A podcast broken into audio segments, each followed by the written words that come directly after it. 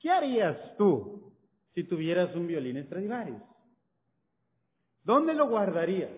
¿Dónde lo pondrías? ¿Lo pondrías bajo, eh, en un lugar donde nadie se lo pueda llevar? Lo, tal vez, si vivimos aquí en Juárez, seguramente le pondríamos candado, ¿verdad? Y lo protegeríamos para que nadie se lo lleve. Y pondríamos afuera de nuestras casas un circuito cerrado para que nadie pudiera entrar. Y pondríamos tal vez luces especiales porque tenemos un gran tesoro en nuestro hogar. Resulta que una mujer allá en Nueva York eh, tenía un violín Stradivarius. Y esa mujer lo colocó en una, en este lugar donde guardan eh, o guardamos los tenedores, los cuchillos, las, ah, ¿cómo se llama cuando comes el cereal? Las cucharas, ¿verdad? Donde están los trastes. Ahí estaba guardado el Stradivarius.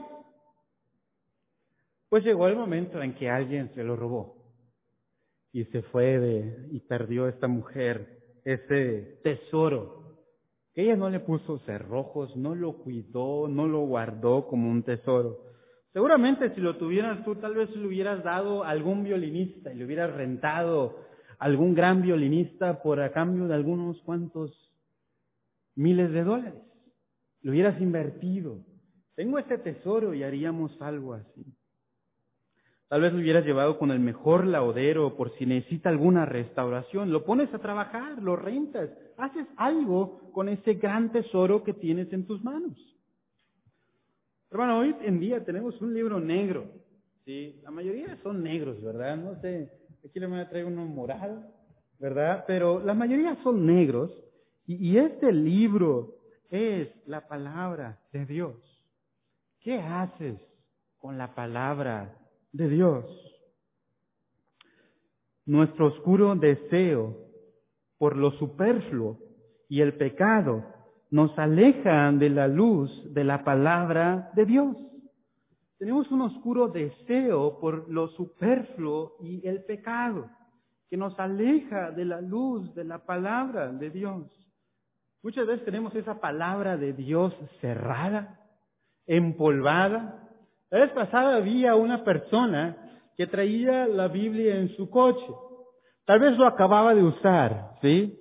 Pero lo traía, se veía media empolvada al frente de su coche, no sé si como talismán o como qué, ¿verdad? Pero ahí iba la, la Biblia empolvada y asoleada.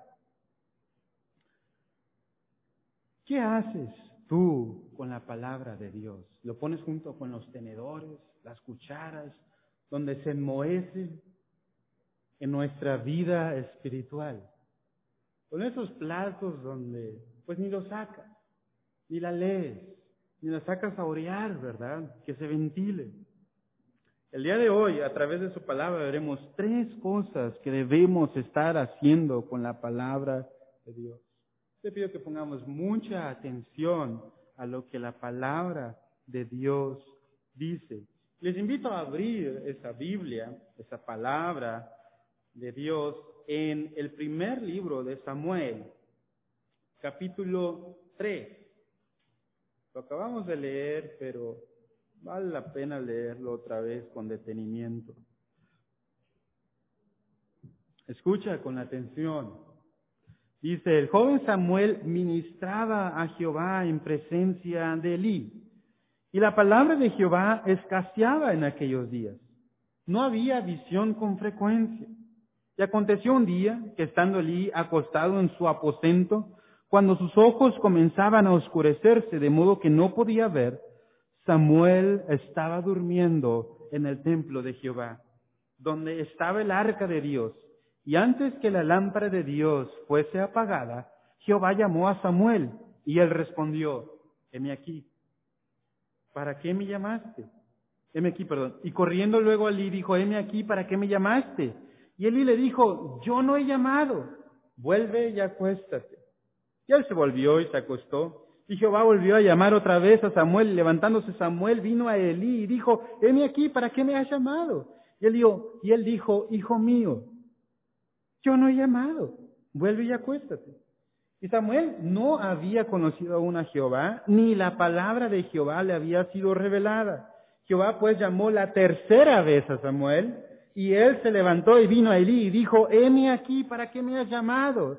Entonces entendió Elí que Jehová llamaba al joven, y dijo Elí a Samuel, ve y acuéstate, y si te llamare, dirás, habla Jehová, porque tu siervo oye. Así se fue Samuel y se acostó en su lugar. Y vino Jehová y se paró y llamó como las otras veces, Samuel, Samuel. Entonces Samuel dijo, habla, porque tu siervo oye.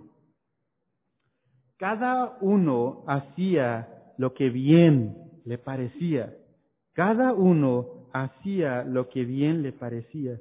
Así termina el libro de jueces, con una sociedad de lo más desastroso que pudo haber existido. Nadie ponía en cuenta la palabra de Dios. ¿Qué haces tú con la palabra de Dios? La primera cosa que tenemos que hacer con la palabra de Dios es escuchar atentamente la palabra de Dios. Escucha atentamente la palabra de Dios. Esas personas en el libro de jueces, cada quien hacía lo que bien le parecía. Nadie ponía en cuenta lo que él decía, no había rey en Israel. ¿Y sabes quién era el rey? Pues ellos mismos. Ellos mismos hacían lo que bien le parecía. Ahorita veníamos eh, subiendo, ¿no? no recuerdo cómo se llama esta calle, pero que lleva a acueducto. Y, está descompuesto el semáforo, no sé si a ustedes les tocó o les ha tocado. Está descompuesto el semáforo y dije, cada quien hace aquí lo bien que le parece, ¿verdad? Se pasas, te pasas como tú puedes. Algo así vivían en la anarquía eh, eh, allá en ese tiempo de los jueces. Era tan triste la situación en Israel que Dios no hablaba casi con su pueblo. Dice que era escasa la palabra de Dios. Los castigaban aquellos días, no había visión con frecuencia. Son como esos silencios incómodos en las amistades, donde tú ves a los amigos o a los trabajadores que trabajan ahí contigo y nadie se habla. Dices, hay algo aquí, huele algo mal, ¿verdad? O también cuando ves a los esposos y que llegan a una cena y se sientan, no se dan la mano y no se voltean a ver y dices, mmm, algo hay aquí, ¿verdad? No sé si eso sucede con los novios, espero que no, ¿verdad? Pero este, si llega a suceder, le están aplicando la ley del hielo, ¿sí? Y parece que Dios estaba haciendo algo así, ¿sí? No hablaba con su pueblo a causa de su pecado. Y lo que sucedió fue una sociedad sin rumbo, de los peores años para Israel antes del reino. En ese tiempo de inestabilidad tenemos a un niño de alrededor de cinco años, que es enviado al templo. Y cada año su mamá, ¿cómo se llamaba su mamá? Ana, ¿verdad? Le elaboraba una hermosísima túnica. Y en este capítulo 3 que el día de hoy nos encontramos, según la tradición judía, Samuel tenía aproximadamente 12 años. Y él estaba sirviendo en el templo, ayudando a Elí en sus quehaceres como sacerdote, Elí el sumo sacerdote, y estaba ministrando, estaba sirviendo a Dios como un niño de 12 años. Sucede que un día, esto ya era eh, en la noche o en la madrugada, como eso de las 5 de la mañana, todo el mundo estaba acostado. Elí estaba en su recámara, un Elí ya grande de edad, no podía ver bien por su edad. y también encontramos a Samuel durmiendo cerca de donde estaba el arca. Y algo muy peculiar en el versículo 3 dice que antes que la lámpara de Dios fuese apagada, o sea, mero iba a ser de día, un poquito antes de eso. Y también nos recuerda de la oscuridad en la nación de Israel, una oscuridad en la vida espiritual de Elí y oscuridad en los propios ojos del sumo sacerdote. Sin embargo, se menciona que en medio de tanta oscuridad como nación, unos sacerdotes que estaban pecando, que eran los hijos de Elí, se mantenía una lámpara encendida. La lámpara de Dios, dice ahí, no había sido apagada. estaba ahí el arca de Dios, estaba ahí el templo de Dios, que era el tabernáculo. Parece que el tabernáculo estaba ya más eh, asentado, ya no era esta carpa, aunque estaba en forma de carpa, no estaban yendo, trayéndolo y, y, subiéndole para arriba y para abajo, ¿no? Ya era un templo en el que estaba un poquito mejor asentado y era el templo de Dios el que permanecía firme y el arca de Dios. Los hijos de Elí habían pervertido ese lugar. Cosas horribles hacían los hijos de Elí que vimos la semana pasada con el pastor Daniel. Eran unos rufianes y pervertidos. Sin embargo, a pesar de la infidelidad de Dios, de, estos, de estos hombres, a pesar de la infidelidad de la nación, Dios seguía ahí, en medio de una generación, en lo que hacían, lo que a cada uno bien les parecía. A pesar de la oscuridad, la luz de Dios estaba ahí. Y así en medio de este ambiente hostil, negro y sin rumbo, sin rumbo, en plena noche espiritual, se escucha una voz, una voz que no se había escuchado en mucho tiempo. Era la voz de Dios. Y dice, Samuel, Samuel. Y ese joven responde, un Samuel de 12 años, y corre a ver a Elí. Sabía que Elí seguramente necesitaba algo. Y le estaba llamando para ser atendido en medio de la noche y él estaba presto para servir al sumo sacerdote. Me encanta esa cualidad de Elí.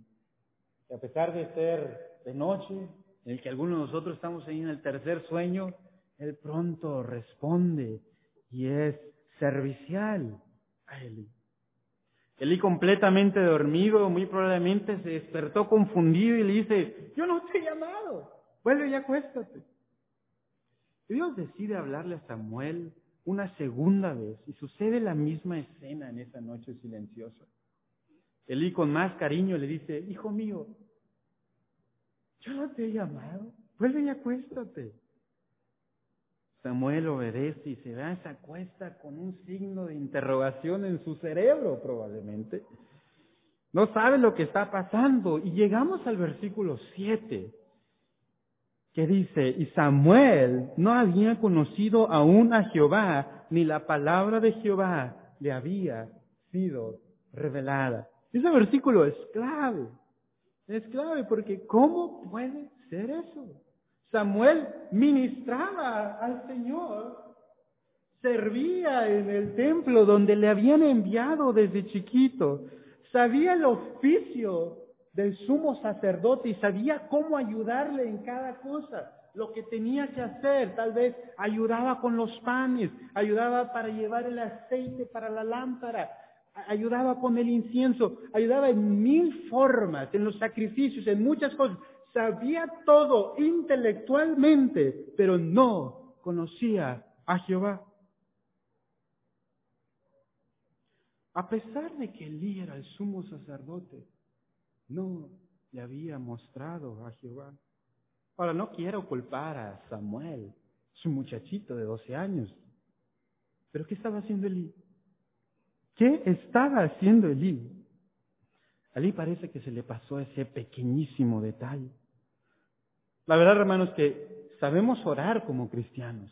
Y empezamos nuestras oraciones muy elocuentes, Señor Dios Todopoderoso, te ruego y hacemos muchas cosas como cristianos, pero no conocemos o tenemos muy poco conocimiento de quién es Dios.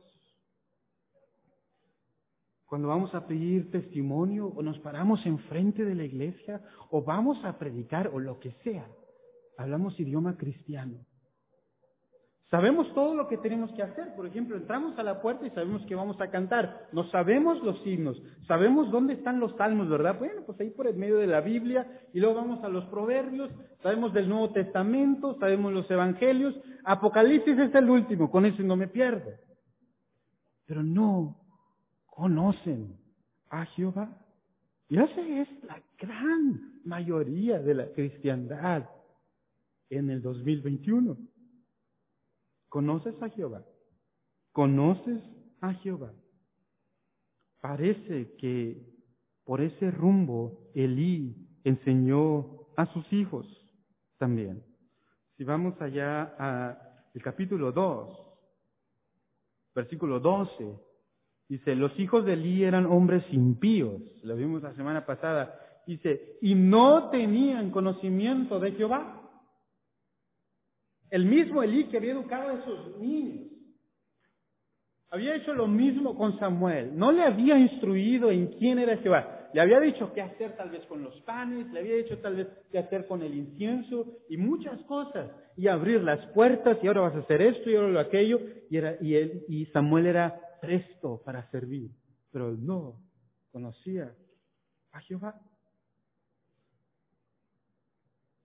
En medio de esa oscuridad, vemos algo tan precioso Dios buscando a Samuel. Dios buscando a Samuel. Cuando nada, nadie hacía nada. Cuando todos dormían, Dios estaba trabajando. Dios busca a Samuel en lo personal. El Dios del universo llama al ser más pequeño en el templo a un niño de 12 años. ¿No busca al sumo sacerdote? ¿No busca a los hijos de la familia más importante que eran los hijos de él. Que eso es lo que nosotros pudiéramos imaginar. Si Dios le va a hablar, le va a hablar a uno de los grandes. Si Dios le va a hablar, le va a hablar a, a uno de alta jerarquía en el templo. Si Dios le va a hablar, le va a hablar al pastor. No. Lo que pasó es que le habla y busca a un niño, a Samuel, el hijo de la estéril, Ana, de la que se burlaban. ¿Se acuerdan? Tan pequeño era Samuel, que traía una túnica para todo el año. Yo no sé si alguien más le regalaba una ropa, pero nada más le llevaba una túnica. Tal vez pobre, apartado, ¿sí? Pero Dios mismo se quería revelar a Samuel. Sabes, hermanos, somos objetos de la atención de un gran Dios a pesar de nuestra pequeñez, a pesar de quién somos, a pesar de estar en el país que estamos, a pesar de estar en la ciudad que estés, a pesar de haber nacido en la casa que estés. ¿Te sientes pequeño? Bueno, en tu pequeñez Dios te buscó a ti, te trajo su palabra, te trajo a su iglesia, te dio de su amor, te dio de su protección sobre todo te dio a su Hijo. Hermano, Cristo oró por ti allá en Juan 17. Y Cristo murió por ti. Pero es el objeto del amor de Dios, a pesar de quien seas. Dios dio todo por ti para tenerte con Él en la eternidad. Aun siendo pecador, escúchame esto, aun siendo nadie, aun siendo enemigo de Dios, Dios dio a su Hijo por ti. Mucho antes de que nacieras y sabiendo todo el oscuro pecado que ibas a cometer. Lo peor que tú hayas cometido.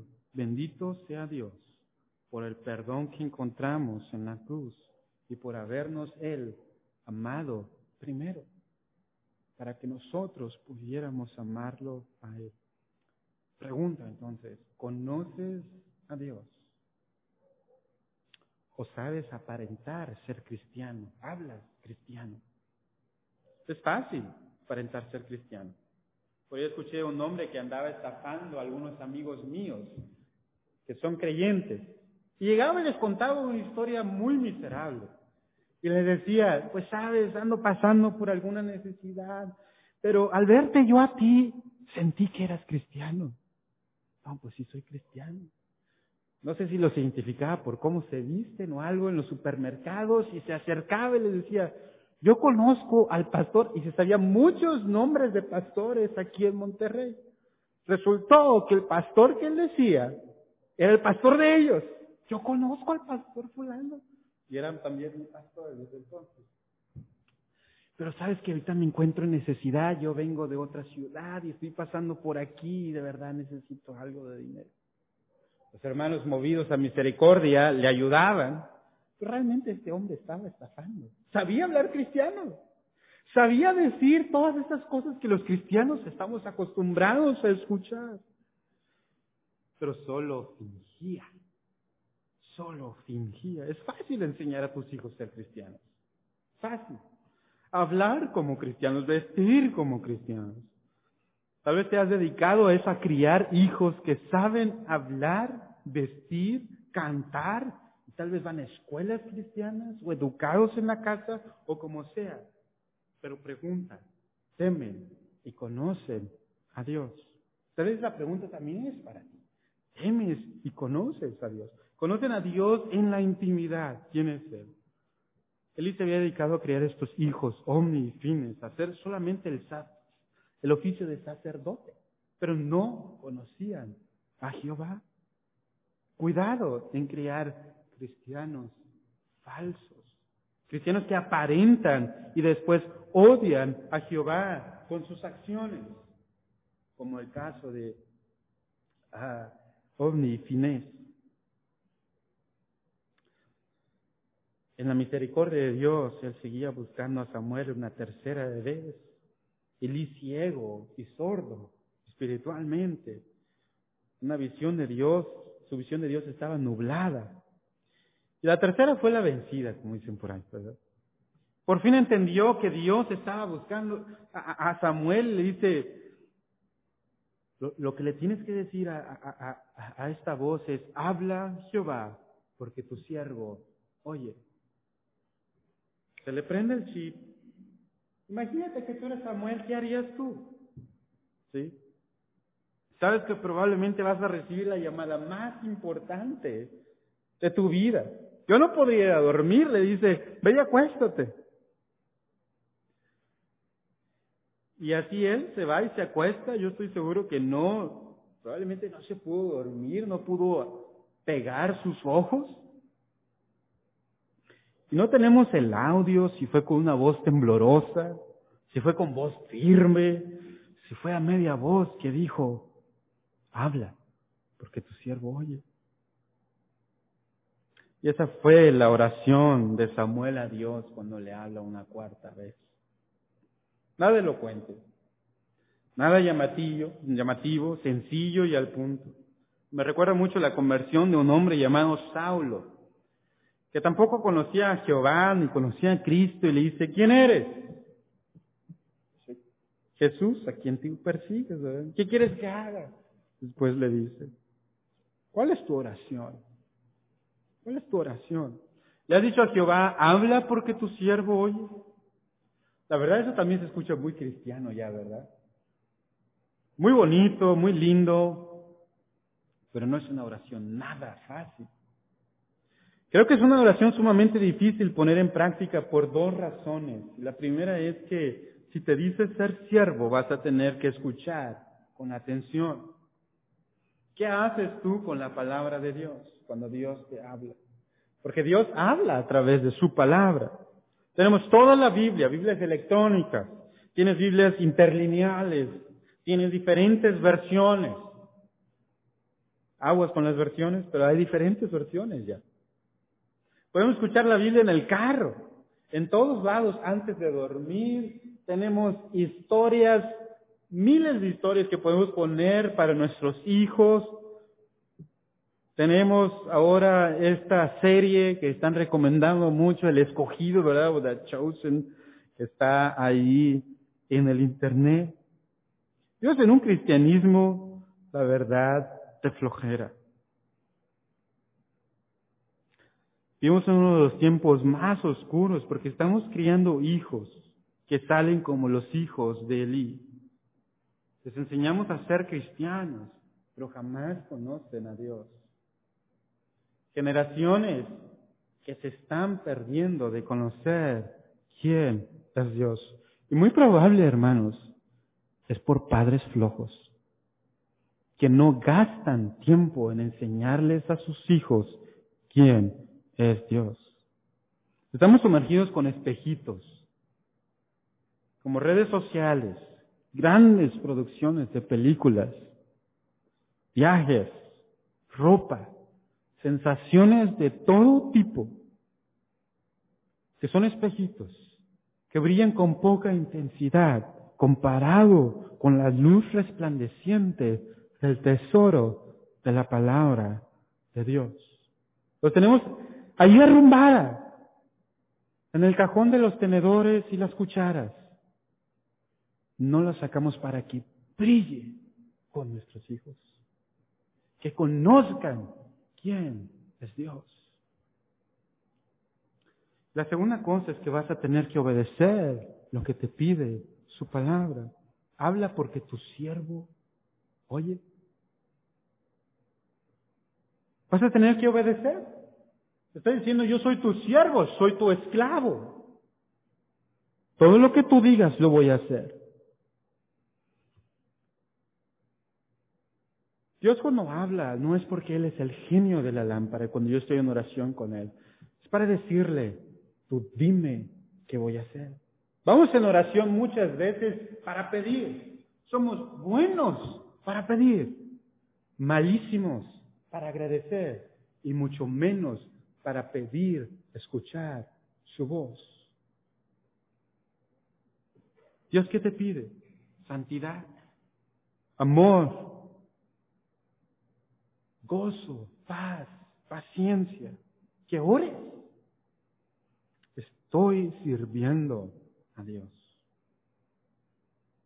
¿Qué hacemos con la palabra de Dios? ¿Qué hacemos con la palabra de Dios? Punto número dos es predica fielmente la palabra de Dios. Predica. Entonces escucha y predica fielmente la palabra de Dios. Una de las profesiones más difíciles son esos de, de, de los cirujanos. Ellos están en constante alerta porque a quien están operando es un ser humano. Alerta de que el corazón esté palpitando, cómo hacen la cirugía, etcétera, etcétera. Pasan más de 10 años estudiando la carrera de medicina.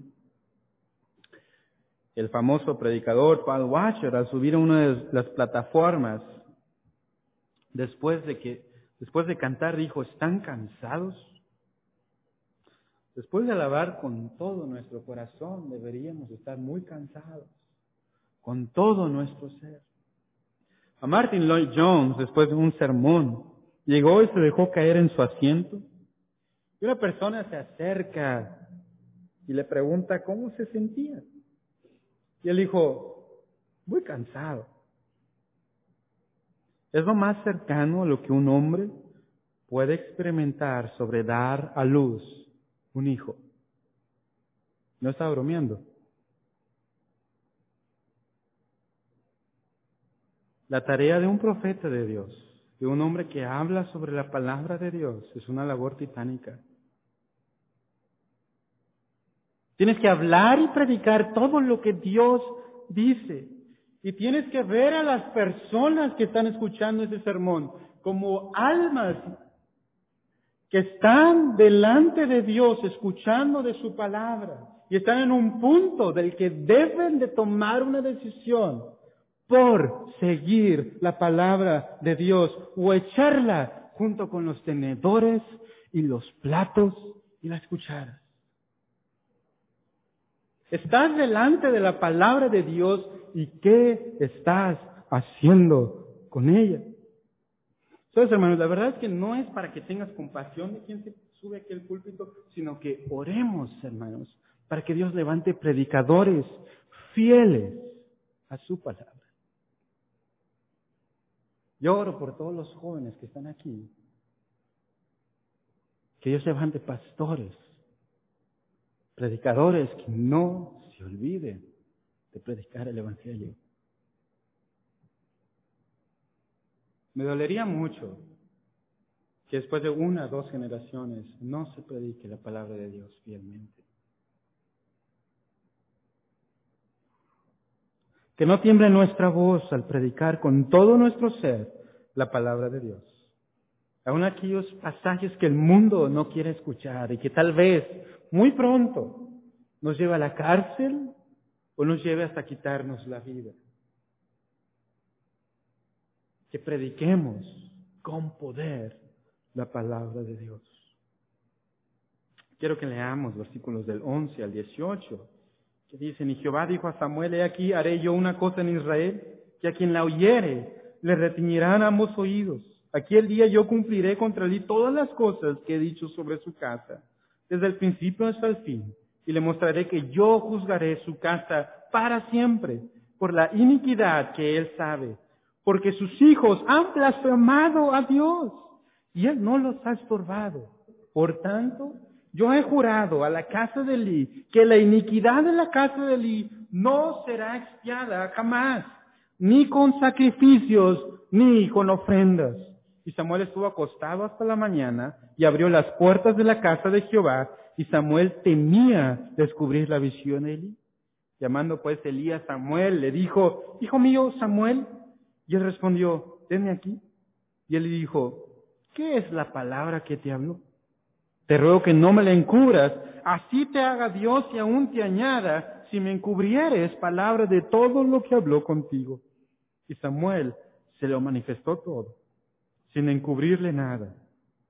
Entonces él dijo, Jehová es, haga lo que bien le pareciere. Samuel está acostado, probablemente viendo a Jehová mismo, dice que está ahí parado, y escucha atentamente como un siervo. Después de un tiempo de sequía de la palabra de Dios, Dios habla y se propone hacer algo en medio del pueblo de Israel. Es una acción que iba a sacudir al pueblo y aquellos que le oyeren les iba a conmocionar.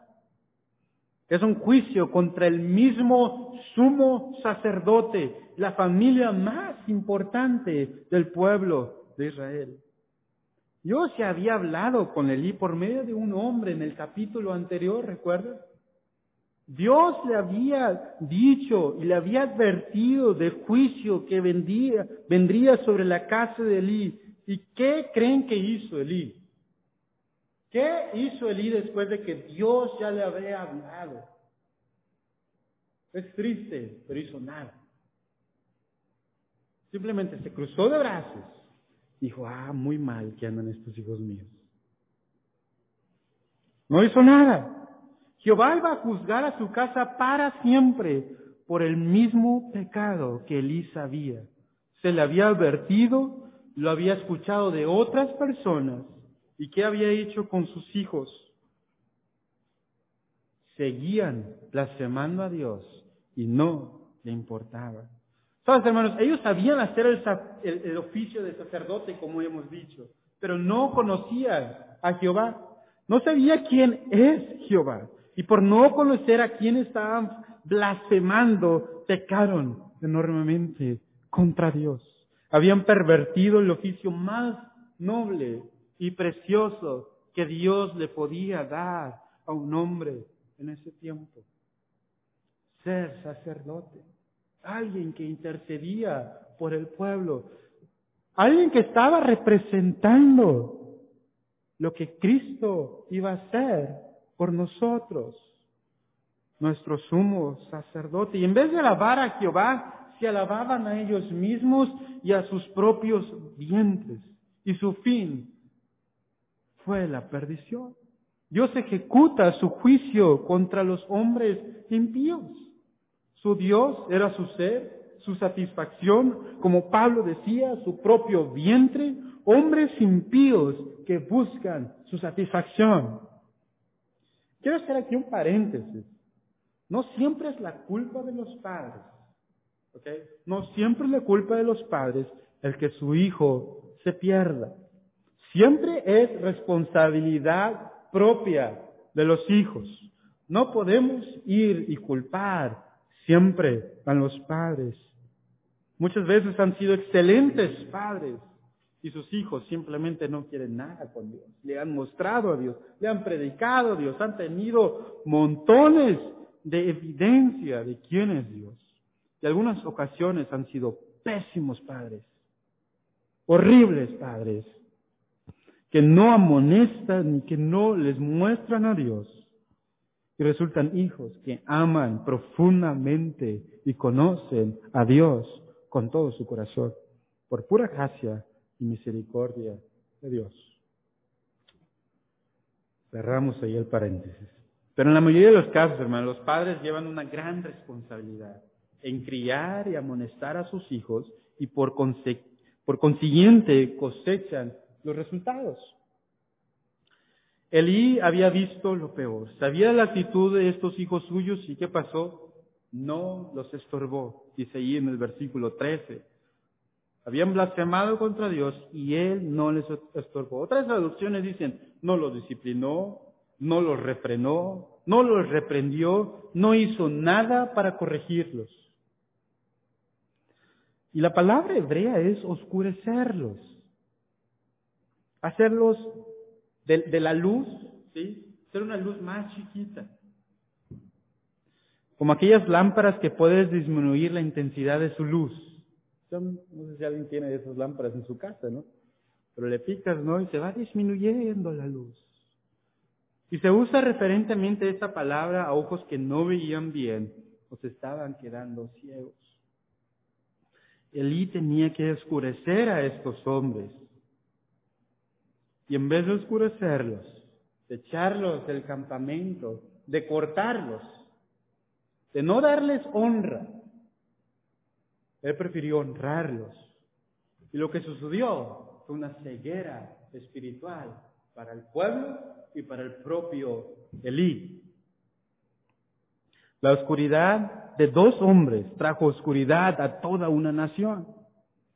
Y en vez de Elí oscurecer, correr a estos hombres impíos, no le importó ni la palabra de Dios, ni el pueblo de Dios. Vemos un Elí ciego que quería dar honra a sus hijos, como vimos en el capítulo 2, en vez de dar honra a la palabra de Dios, a la ley de Dios. Y eso cegó su vida espiritual. En el 2.33, capítulo 2.33 dice, el varón de los tuyos que yo no corte de mi altar, que es lo que tenía que hacer, ¿sí? Será para consumir, ¿qué cosa? Tus ojos. Iban a consumir sus ojos y llenar tu alma de dolor. Y todos los nacidos en tu casa morirán en la edad viril no conocían a Dios y por lo tanto había tenido ceguera espiritual. Era el deber de Elí como sumo sacerdote expulsarlos, eso decía la ley. La palabra de Dios, pero no, no quiso y les demostró un falso amor, no quitó su pecado. Hermanos, ¿estás tú aplicando la palabra de Dios con tus hijos?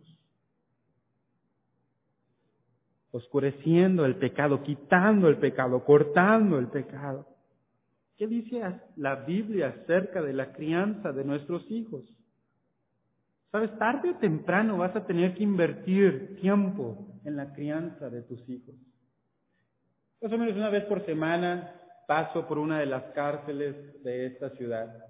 No me bajo ni nada, paso de largo y, veo muchas mamás que no invirtieron tiempo con sus hijos en los primeros años y ahora están invirtiendo tiempo. Tarde que temprano vas a tener que invertir tiempo con tus hijos, ya sea ahorita de chicos, instruyéndoles a que amen al Señor, o de grandes, pagando las consecuencias, teniendo que ir a rescatar a tu hijo, teniendo que ir a rescatar a tu hijo. Pero es muy tarde. ¿Qué haces tú con tus hijos? La mayoría de las madres que están allí en esa cárcel no invirtió tiempo con sus bebés.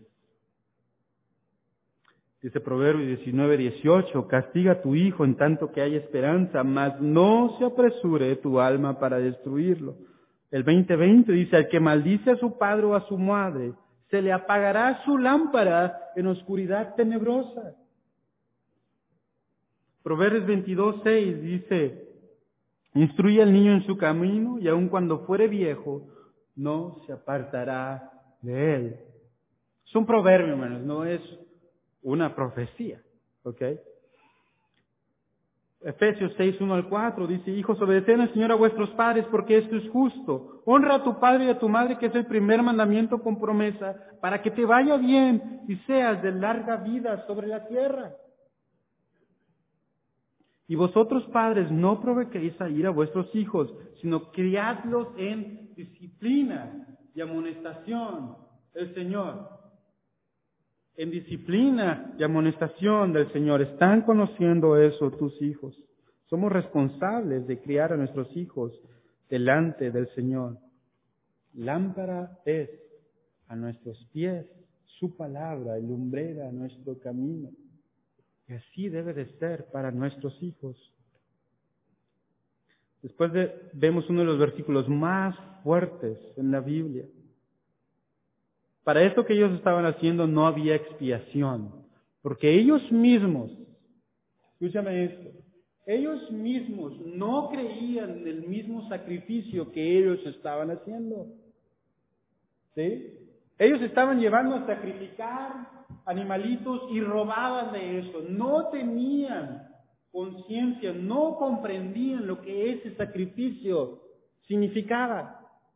Por lo tanto, Dios dice ahí al final, la casa de Eli no será expiada jamás, ni con sacrificios, ni con ofrendas, porque no entendían realmente el oficio espiritual del sacerdocio. ¿Qué significaba ese cordero, hermanos, que ellos sacrificaban y que robaban? ¿Qué significaba? Dijo Juan el Bautista, he aquí el cordero de Dios que quita el pecado del mundo. Todo apuntaba a Cristo. Esos hombres ni les pasaba por aquí. Elí no había enseñado esto a sus hijos, no conocían a Jehová. No esperes a que tu hijo llegue a ese punto o tú mismo llegues a eso. Dios ya había decidido traer juicio y no habría misericordia. Muy fuerte, hermanos. Porque ellos habían hecho el sacrificio muchas veces, pero no lo entendían. ¿No se ha sentido ese nudo en tu estómago cuando ibas a un examen? Era espantoso, ¿no? Pero así algo se siente Samuel. Estuvo acostado hasta la mañana y abre las puertas de la casa de Jehová, hace sus quehaceres, lo sabía hacer muy bien, lo había hecho muchas veces durante su niñez. Pero dice en el versículo 15, y Samuel temía descubrir la visión a Elí. Bajito que es el peor examen que te pudieron haber puesto, ¿no? Pero Elí se la puso Ah, muy fácil. Le dice, dime qué te dijo Jehová. Y si no te va a pasar todo lo que él te dijo, ¿verdad? Para pronto vemos a Samuel lo que hizo. Él lo hizo lo que toda su vida Elí se había negado a hacer. Predicar la palabra de Dios fielmente. Yo no sé de dónde agarró tanta valentía Samuel. Samuel era un chamaco, ¿sí? que por el respeto que le debía y sentía por Elí era fácil sentir miedo, ¿verdad? Era una, una prueba de fuego tan rápido después de conocer a Dios mismo que tenía que exponer la palabra de Dios fielmente al sumo sacerdote. Y le dice duras palabras a Elí, su maestro, su sensei, a quien había tenido como su sumo sacerdote y le manifiesta todo. No le esconde absolutamente nada de lo que dice la palabra de Dios. Palabra por palabra le manifiesta lo que Dios le había dicho. Hermano, un fiel predicador de la palabra de Dios no esconde nada de la palabra de Dios. Ahora, no solamente no esconde nada, pero tampoco le añade nada a la palabra de Dios. Simplemente predica lo que es la palabra de Dios. Y eran noticias duras. Yo no sé si el día de hoy es noticia dura esto para ti, pero eso es lo que dice Dios. Simplemente somos mensajeros de lo que Dios quiere hablar. No añade palabras dulces, bonitas, para hacerte sentir bien.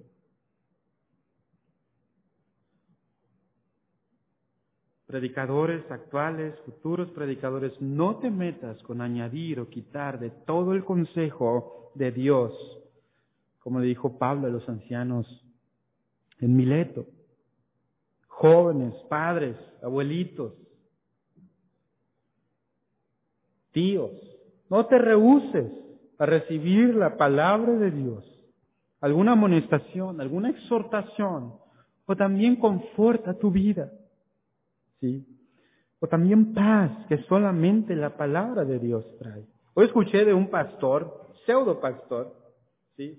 que les aseguró en su iglesia en Colombia que pronto iba a ser el rapto. Todos estaban ayunando, vendieron sus cosas y le dieron el dinero, ¿quién cree? Pastor. El pastor sí tuvo un rapto, se desapareció con todas sus cosas. Y la iglesia nunca leyó las escrituras que dice que ni el día ni la hora nadie lo sabe. Pasó de largo porque no estudiaron las escrituras. Escucharon nada más a un hombre decir cosas. Cuidado, cuidado. Escucha un pastor que se preocupe y se esfuerce en predicar fielmente la palabra de Dios. Que invierta tiempo. Hermanos, somos perfectos. Lo saben bien, ¿verdad?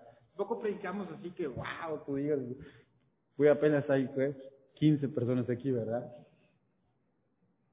Pero que Dios nos ayude a predicar fielmente la palabra de Dios y que Dios construya su iglesia. Amén. Al final de la vida de Elí, en el versículo 18, parece aceptar quién es Jehová y que se hiciera su voluntad. Parece el momento más sublime de parte de Elí. Y comienza a aceptar la voluntad de Dios y dice, Jehová es, haga lo que bien le pareciera. Algunos dicen que simplemente se resignó. Yo quiero que creer lo que aquí dice, que dice Jehová es. Nunca habíamos escuchado decir eso a Elí. Y tampoco habíamos escuchado decir que se hiciera su voluntad, que se hiciera su palabra. Al contrario, él quería hacer lo que él quería con sus hijos. Mi querido amigo, si nunca has reconocido la voluntad soberana de Dios, hoy es el momento. Hoy conoce a Dios. Hermano, joven, niño, desde ahora reconoce que Dios es soberano.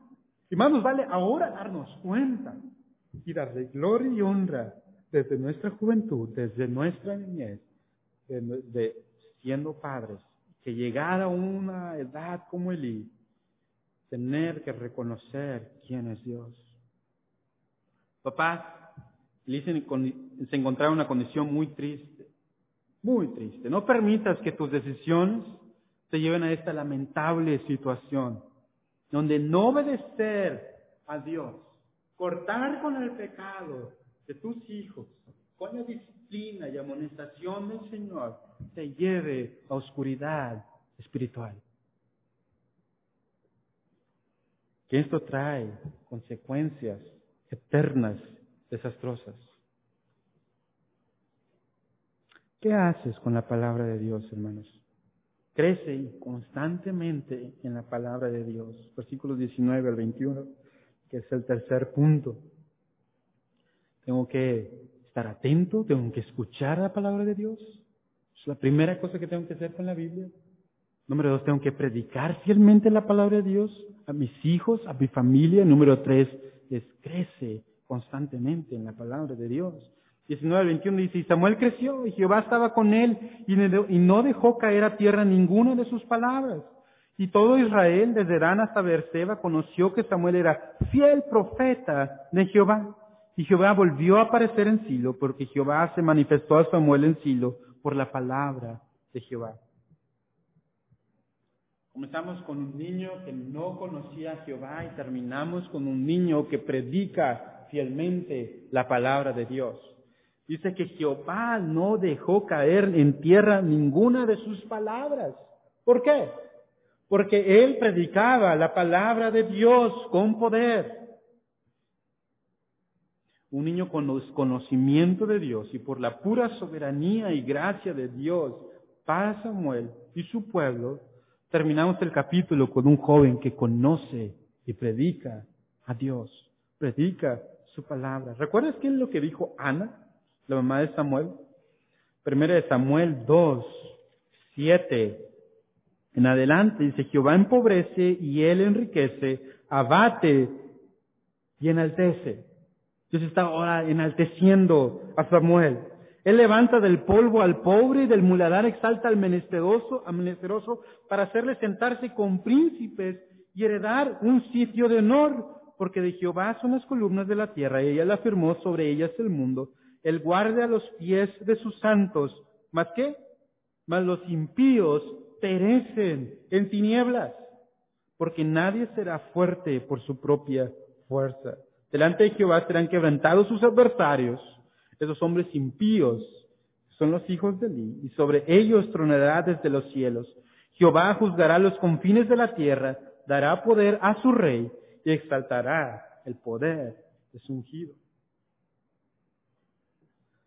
un hombre que crece por la pura providencia de Dios para dar gloria a Dios y Dios estaba con él.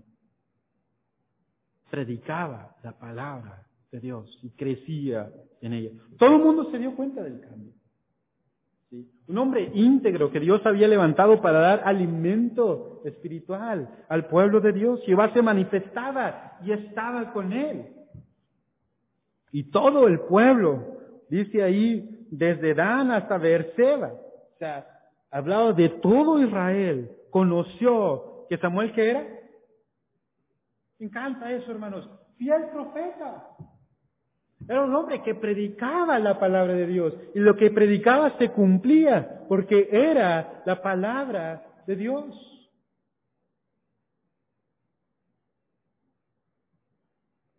Al fin de cuentas, Vimos en el capítulo 2 al final que Dios iba a levantar un profeta, un sumo sacerdote, que Samuel, que reflejaba algo de lo que era Samuel. Y vimos que eso también lo veíamos con Cristo. Samuel iba a poder ver ese principio del reino de Cristo. Hermanos, Dios estaba levantando, después de una sequía y tinieblas, un hombre que vería y bendeciría el linaje del ungido. Samuel trajo unidad, salvación de la tiranía de estos hombres impíos y trajo la palabra de Dios. Cristo nos trajo una iglesia, salvación de nuestra propia tiranía y el pecado que nos asedia, que, que, que nos está machacando, ¿verdad? Y Cristo la misma palabra de Dios, el verbo encarnado. Hermanos, porque la palabra de Dios es esencial, es esencial a mi vida.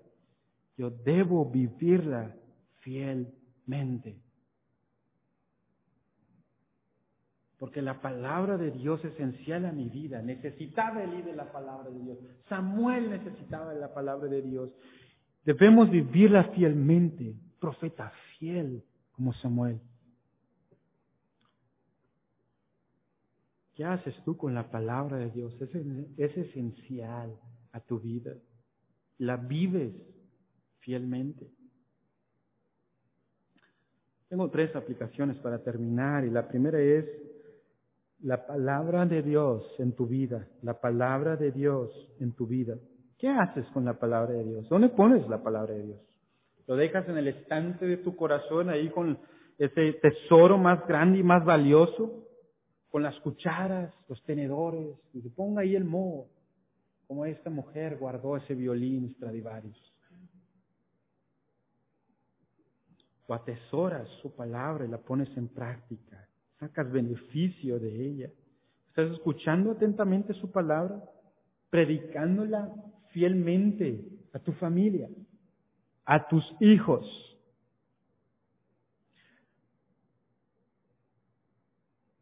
Estás escuchando sermones fieles a su palabra y conociendo y creciendo en su palabra. Yo te propongo, hermano, cabeza de familia, que saques tu Biblia todos los días y prediques fielmente a tus hijos la palabra de Dios. Todo febrero. Saca la Biblia en la mañana, en la noche, a la hora que sea, porque nos damos tiempo para otras cosas, hermanos. Menos para sacar este gran tesoro.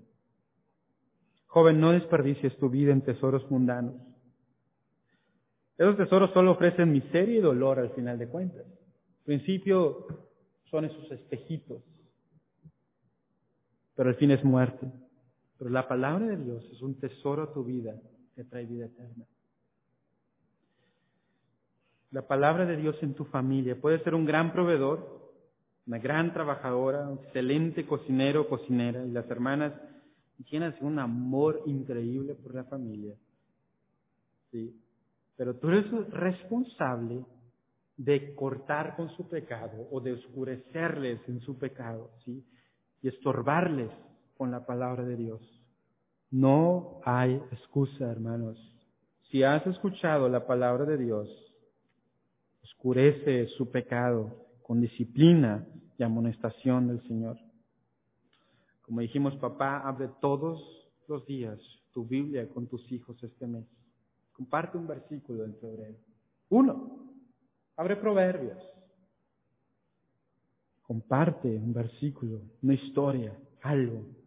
Que la palabra de Dios fluya porque tiene poder. Deja que el poder de Dios corra en tu familia. Es algo como los grupos pequeños. ¿sí? Estudien la palabra de Dios. Si tienes hijos más pequeños, desmenúzales la palabra de Dios.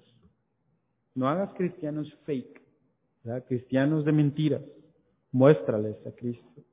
Y la palabra de Dios en la iglesia. Hermanos, basta solamente una generación para borrar a Dios de nuestros cultos. Tacliemos a aquellos que no predican todo el consejo de Dios. Lo he dicho muchas veces. Yo espero que Martín y Jorge, si se predica alguien una apostasía, algo que vaya en contra del único evangelio, que lo corramos, que lo bajemos del púlpito. Porque no queremos nada más que todo el consejo de Dios, solamente su palabra. Que no dejemos que música que no contiene la palabra de Dios sea cantada. Tengamos un celo porque se estudie, se cante y se lean las escrituras. Que nuestros grupos pequeños estemos saturados en cantar, en exponer, en, compartir su palabra. Pasemos mucho tiempo leyendo las escrituras en nuestros cultos porque es esencial y vital para la vida de la iglesia. Oramos, hermanos. Bendito sea Dios. Como seres muy necesitados de ti, te rogamos de tu gracia. Los hermanos van a apagar sus cámaras, van a apagar sus computadoras, van a ir a casa, pero rogamos, Señor, que no apaguen su Biblia, que sea una lámpara a nuestros pies lumbrera en nuestro camino. Dios, que estemos saturados como familias por la, tu palabra. Dios, que dejemos todas estas tonterías que quitan el tiempo para estudiar tu palabra, que disfrutemos el pasar tiempo en ella con nuestras familias, mostrándoles a Cristo, mostrándoles quién eres tú. Ayúdanos, Señor. Necesitamos de tu ayuda.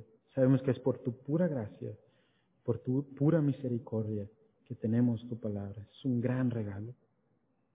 Ayúdanos a atesorarla. Por Cristo oramos. Amén.